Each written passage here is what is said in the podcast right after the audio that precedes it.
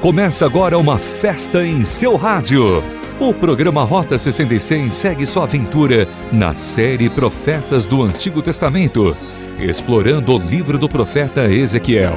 O professor Luiz Saião vai para os capítulos 4 até 7 para falar sobre o assunto A Divina Tragédia. É, parece mesmo que coisa ruim nunca vem sozinha, não é mesmo? A situação do povo que rejeitou a Deus é tão dramática que o profeta faz de tudo para chamar a atenção. Qual a melhor maneira de entender a mensagem de Deus? Vamos juntos estudar mais essa reflexão com o professor Saião. Rota 66, prosseguindo no estudo do livro de Ezequiel. Hoje meu querido ouvinte, vamos estudar os capítulos 4, 5, 6 e 7. E o nosso tema será a divina tragédia. Olhando para os próximos capítulos de Ezequiel, nós vamos observar como a palavra divina nos apresenta sinais do juízo que se aproxima da nação de Judá, aqui muitas vezes até mesmo tratada de Israel. E prosseguindo um pouquinho mais adiante, nós temos é, duas mensagens que aparecem, especialmente nos capítulos 6 e 7, sobre esse julgamento de Deus. E de maneira assim diferente, invertida, vamos começar falando sobre o nosso tema, prestando atenção aos motivos do julgamento divino sobre a nação, que já tem sido inclusive falado e mencionado em outros programas do Rota 66. Então, no capítulo 6, nós temos lá a profecia contra os montes de Israel. E que profecia, que palavra é essa que aparece aqui? Deus traz a mensagem contra os montes de Israel. E esta mensagem diz o seguinte, no verso de número 3: Estou prestes a trazer a espada contra vocês, vou destruir os seus altares idólatras. Seus altares serão arrasados, seus altares de incenso serão esmigalhados e abaterei o seu povo na frente dos seus ídolos.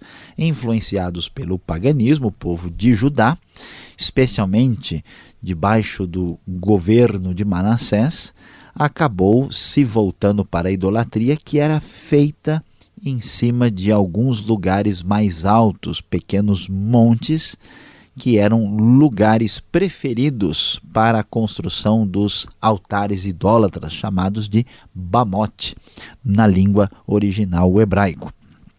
E então a razão do juízo divino é a idolatria escancarada. Apesar deste julgamento tão duro, o texto nos diz também que Deus afirma: Pouparei alguns, alguns de vocês escaparão da espada quando forem espalhados entre as terras e nações.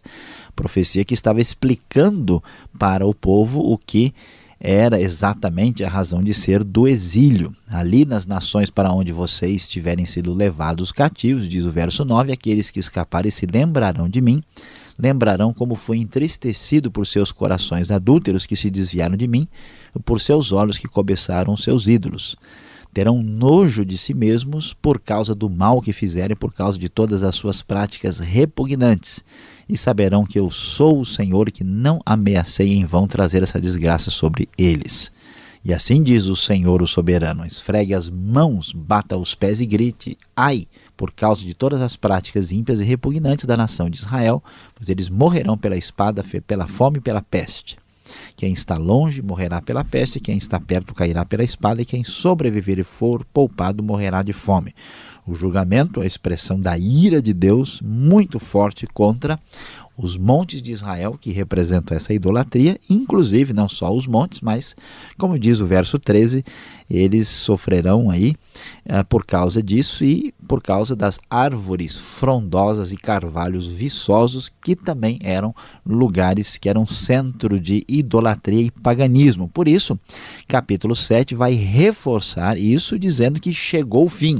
O fim chegou aos quatro cantos da terra de Israel. O dia já chegou, o dia do juízo, o julgamento de Deus cai sobre o seu povo e o capítulo 7 vai reforçar que os piores elementos das nações virão para se apossarem das casas deste povo. O rei pranteará e o príncipe se vestirá de desespero. A descrição do julgamento, do sofrimento, cai a razão do que ia acontecer. Diante disso, Deus apresenta aqui eh, o profeta Ezequiel para nós de uma maneira bastante teatral, para mostrar como é que isso eh, iria acontecer. Ah, explicando né, este momento, Deus ah, chama a atenção nossa, mostrando uma espécie de veia artística interessante quando age na vida de Ezequiel por meio do seu espírito. Há aqui um convite ao teatro. Nós vamos ver ah, uma, eh, uma representação né, feita num tijolo de barro, no capítulo 4. Depois Ezequiel vai deitar-se sobre o seu próprio lado. Depois há uma, um outro sinal desse julgamento divino do pão ah, contaminado e ainda uma espécie de visita à barbearia. Navalha e cabelo vão aparecer aqui. E é interessante, então, o capítulo 4, Deus então diz o seguinte: Filho do homem, apanhe um tijolo, coloque-o à sua frente, e nele desenhe a cidade de Jerusalém. Cerque-a então e erga obras de cerco contra ela, construa uma rampa, monte acampamentos e, a, e ponha arietes ao redor dela. Depois apanhe uma panela de ferro, coloque-a como muro de ferro entre você e a cidade, ponha-se de frente para ela, ela estará cercada e você a sitiará. Isso será um sinal para a nação de Israel. Nós vimos a razão do julgamento divino e aqui vemos uma descrição simbólica, uma descrição mais detalhada e concreta da divina tragédia que cairia sobre o povo. Deite-se então sobre o seu lado esquerdo e sobre você põe a iniquidade da nação de Israel. Você terá que carregar a iniquidade da nação durante o número de dias em que estiver deitado sobre o lado esquerdo. Determinei que o número de dias seja equivalente ao número de anos da iniquidade dela, ou seja, durante 390 dias você carregará a iniquidade da nação de Israel. E então, terminando este prazo, Ezequiel deveria deitar-se sobre o seu lado direito para simbolizar que estava carregando a iniquidade da nação de Judá também agora durante 40 dias. Tempo que eu determinei para você, um dia para cada ano. Olhe para o cerco de Jerusalém e com o braço desnudo profetize contra ela. Vou amarrá-lo com cordas para que você não possa virar-se enquanto não cumprir os dias da sua aflição. É interessante né, o desenho feito no tijolo. Ah, e agora, este simbolismo diferente quando Ezequiel representa os anos de afastamento 390 anos de afastamento do povo em relação a Deus e depois os 40 anos voltado tanto do deitado do lado direito e esquerdo, representando de maneira concreta e impactante para aqueles que viam estas cenas. E continuando, na nossa descrição da divina tragédia, Deus ordena que ele, pegar, que ele pegue trigo, cevada, feijão e lentilha, painço e espelta, colocasse tudo numa, numa vasilha e fizesse pão com isso. E ele deveria comer esse pão durante 390 dias, em que ele estivesse deitado sobre o seu próprio lado. E ele pesou então 240 gramas do pão por dia e para comer nas horas certas. E também uh, mediu meio litro de água e bebia nas horas determinadas, conforme a ordem divina expressa no versículo 11. E ainda mais estranho, na ordem divina, o texto nos diz que Deus disse: coma o pão como você comeria um bolo de cevada, ácil à vista do povo, usando fezes humanas como combustível. Veja que coisa diferente. Então, o Senhor disse: Desse modo os israelitas comerão sua comida imunda entre as nações para onde eu os expulsarei.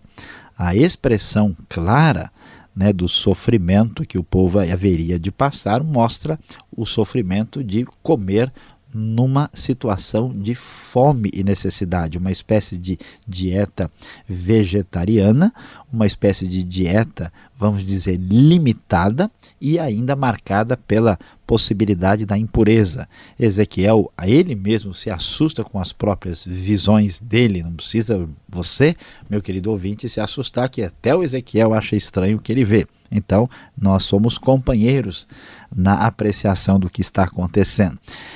Então Ezequiel fala como que protestando e diz: Senhor, eu jamais me contaminei, desde minha infância até agora jamais comi qualquer coisa achada morta ou que tivesse sido despedaçada por animais, jamais entrou em minha boca qualquer carne impura. Está bem, Deus diz: Deixarei que você asse o seu pão em cima de esterco de vaca e não em cima de fezes humanas. O esterco de vaca era usado como combustível nos tempos bíblicos, no contexto do Oriente Médio, ali na região da Palestina e nos países em volta. Então Ezequiel aí pede para não se contaminar e a mensagem divina é que esse povo sofrendo aqui a divina tragédia haveria aí depois de ter perseguido de perto a idolatria, buscando alguma coisa com isso, estaria se contaminando e iria perceber que comportamento complicado que eles haviam adotado para a sua própria vida. Assim, filho do homem, cortarei o suprimento da comida em Jerusalém, o povo comerá com ansiedade comida racionada e beberá com desespero água racionada, pois haverá falta de comida e de água, ficarão chocados com a aparência uns dos outros e definharão por causa da sua iniquidade. De fato, o pecado, o afastamento de Deus, tem um preço muito caro e esta mensagem é enfatizada aqui. Assim, Deus pede que Ezequiel apanhe uma espada afiada, use-a como navalha de barbeiro e rap para rapar a cabeça e a barba. Depois tome uma balança de pesos, diz a palavra, e reparta o cabelo. Quando os dias do cerco da cidade chegarem ao fim, queime no fogo um terço do cabelo dentro da cidade. Pegue um terço e corte-o com a espada ao redor de toda a cidade e espalhe um terço ao vento porque eu os perseguirei com espada desembanhada, mas apanhe umas poucas mechas de cabelo e esconda-as nas dobras de sua roupa. E destas ainda pegue algumas e atire-as ao fogo para que se queime. Dali um pouco, dali um fogo se espalhará por toda a nação de Israel. Assim diz o Senhor: Esta é a Jerusalém que pus no meio dos povos, com nações ao seu redor. Contudo, em sua maldade ela se revoltou contra as minhas leis, contra os meus decretos, mais do que os povos e as nações ao seu redor ela rejeitou as minhas leis e não agiu segundo os meus decretos. De maneira absolutamente teatral, a dispersão do povo e o seu sofrimento é aqui apresentado por meio dessa expressão né, muito concreta e dramática de Ezequiel com o seu próprio cabelo que é cortado representando o sofrimento do próprio povo. Este esse elemento é explicado nos próximos versículos que vão terminar o capítulo 5 e Deus mostra que o juízo que cai sobre o povo era resultado da sua atitude de desrespeito ao, à aliança, àquilo que eles haviam concordado com Deus em fazer desde os tempos antigos, desde os tempos do Sinai. Meu querido ouvinte, a grande verdade é que a relação com Deus é algo muito sério e muito importante. Quando alguém, à semelhança do povo de Judá na antiguidade, se esquece da aliança com Deus e do valor que ele tem, muitas vezes na nossa vida, a semelhança do povo na antiguidade, nós experimentamos muita dor, experimentamos uma divina tragédia.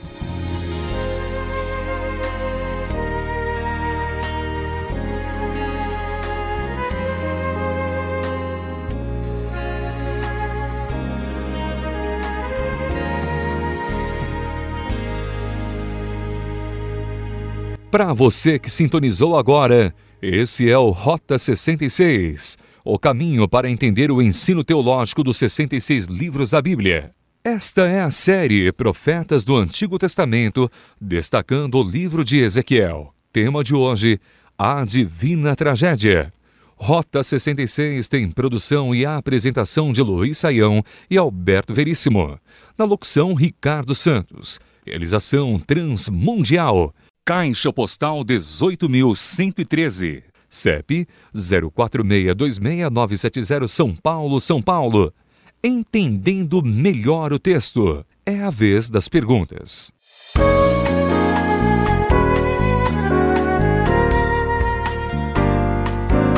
Após a exposição, sempre vem aquela pergunta, aquela questão. Professor Luiz Saião, é o nosso momento agora de nos aprofundarmos um pouco mais nos capítulos 4 até 7 de Ezequiel.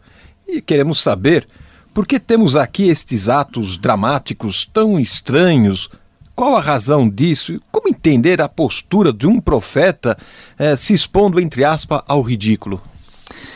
Pois é, pastor Alberto, ah, de fato a gente vê Ezequiel fazendo certas coisas que parecem muito esquisitas, né? no mínimo assim são mirabolantes. E na verdade, né, a gente primeiro deve destacar que Deus tem uma sabedoria aí bastante diversificada. Deus chama pessoas que são diferentes para agirem de modo diferente e trazerem aí a sua mensagem. Talvez a melhor explicação para esse né, teatro assim que a gente vê, às vezes não sabe se é para rir, para chorar, né? Uma coisa o mundo parece uma divina comédia, né, como a gente diria, e na verdade a situação é uma tragédia tremenda. Como a coisa é grave, é séria, é preciso fazer alguma coisa para chamar a atenção das pessoas. Então, o impacto né, das atitudes de Ezequiel certamente não poderia passar em branco aqui. Nós vemos que a razão principal porque Deus age em Ezequiel dessa forma é para que ficasse muito claro, né, com bastante impacto na mente do povo aquilo que estava acontecendo e que Deus queria que eles entendessem com bastante precisão. Agora, quando aparecem números na, na Bíblia, a gente está sempre querendo entender algo além daquilo que é apresentado. Qual o significado, no capítulo 4 de Ezequiel, dos 390 dias e 40 dias? E o profeta, ele tem uma atitude assim de vou meditar diferente, né? Vou me deitar desse lado, vou me deitar do outro lado. Como entender essa situação aqui? É, pastor Alberto, não podemos ficar deitados eternamente em berço esplêndido aqui, né, sem fazer um esforço de entender esse texto que tem opiniões diferentes e que é difícil. O livro de Ezequiel às vezes é difícil de ser entendido.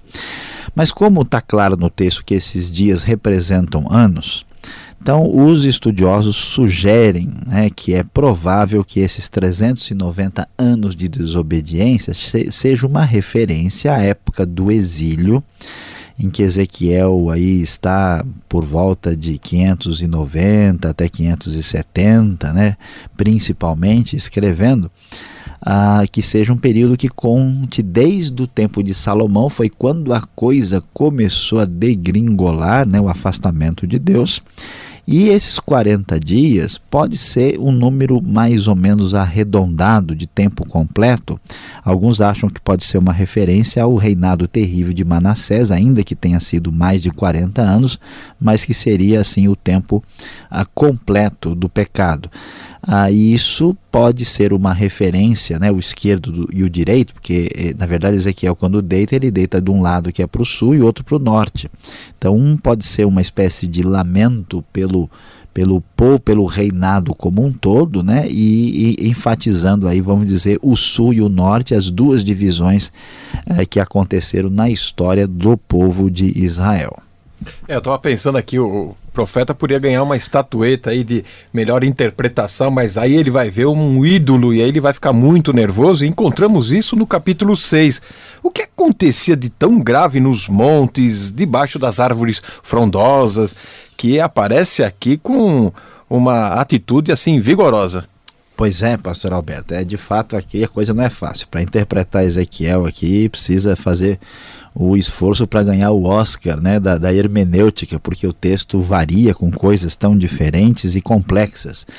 Na verdade, a referência aos montes e às árvores frondosas e os carvalhos aqui cheios de vida são a referência ao culto pagão, né? O Deus de Israel, o Deus apresentado na Bíblia, não é um Deus que se manifesta dentro da sexualidade humana, da bipolaridade né, que nós encontramos de homem e mulher. Ele transcende a isso.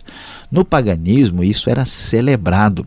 Eles acreditavam que, estando mais perto dos, dos montes, eles estavam mais próximos de algumas, algumas divindades ligadas à chuva, por exemplo, como Baal. E olha a grande verdade que além do Baal, debaixo das árvores frondosas rolava um tremendo carnaval. Era um culto orgiástico, né? onde na celebração desse paganismo que valorizava a fertilidade, a gente, vamos assim dizer, pode se falar que rolava de tudo, a coisa era muito complicada. Então essa idolatria não era só um negócio de assim prestar atenção a estátuas. Né? Na verdade, na hora da confusão, a última coisa que o pessoal é, fazia era ficar parado como estátua. Né? Era realmente complicado. E por isso a gente dá para entender a postura eh, de Deus de criticar, né, rejeitar esse comportamento que rompe a aliança e uma postura de santidade perante o Deus verdadeiro. Agora, professor Saião, o capítulo 7 vai convergir numa situação que é a pergunta inevitável. Será que a pobreza, a miséria, o sofrimento, ele seria resultado de pecado? Não é isso que Ezequiel quer ensinar nessa passagem? É, pastor Alberto, olha, pobre de nós aqui se a gente entender esse texto de modo errado, né? A gente vai cair na miséria e o sofrimento vai ser do ouvinte. Então, é importante a gente prestar atenção e perceber que, de fato, né, pobreza, miséria e sofrimento nesse texto de Ezequiel está claramente colocado como resultado do juízo de Deus de pecado do pecado do povo. Agora, nós daí não podemos entender né, uma equação simplista que toda pessoa pobre ou que está sofrendo necessariamente está sofrendo porque caiu em pecado ou está né, é, longe de Deus. A gente vê os apóstolos do Novo Testamento sofrendo, né, e muitas vezes numa situação muito difícil, e isso não foi resultado do pecado. Então, a gente precisa entender né, a situação específica para não fazer uma generalização indevida. Às vezes o sofrimento é resultado do pecado, às vezes é permissão divina, às vezes é uma tribulação para o crescimento da pessoa. A gente tem que tomar um cuidado de não estabelecer juízo sobre as pessoas a partir de certas aparências e não entender que todos os textos da Bíblia se encaixam em Ezequiel capítulo 7. Então, com esse bom senso, certamente a gente não vai entrar aí em sofrimento hermenêutico, né, de entender as escrituras. Obrigado, Saião, e você que está nos acompanhando, vamos então agora aplicar todos esses ensinamentos à nossa vida prática.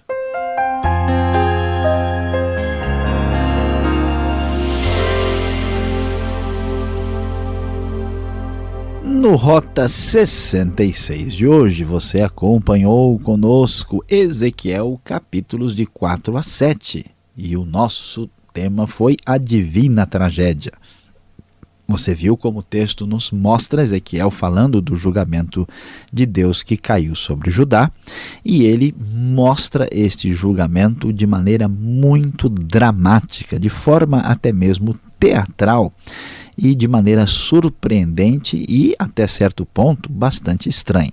E a gente fica perguntando por que é que Ezequiel é tão esquisito, tão diferente e tão dramático assim. Meus queridos, em dias quando muitas pessoas, vamos assim dizer, têm sangue de barata, não se importam com o que acontece à nossa volta, vivem a vida diante das coisas mais horrorosas sem se importar com nada, às vezes é necessário alguma coisa muito forte para chamar a atenção. Então, a grande verdade, a grande lição que descobrimos aqui em Ezequiel é que muitas vezes nós vamos descobrir que para criticar o mal horroroso, às vezes é preciso agir de modo escandaloso.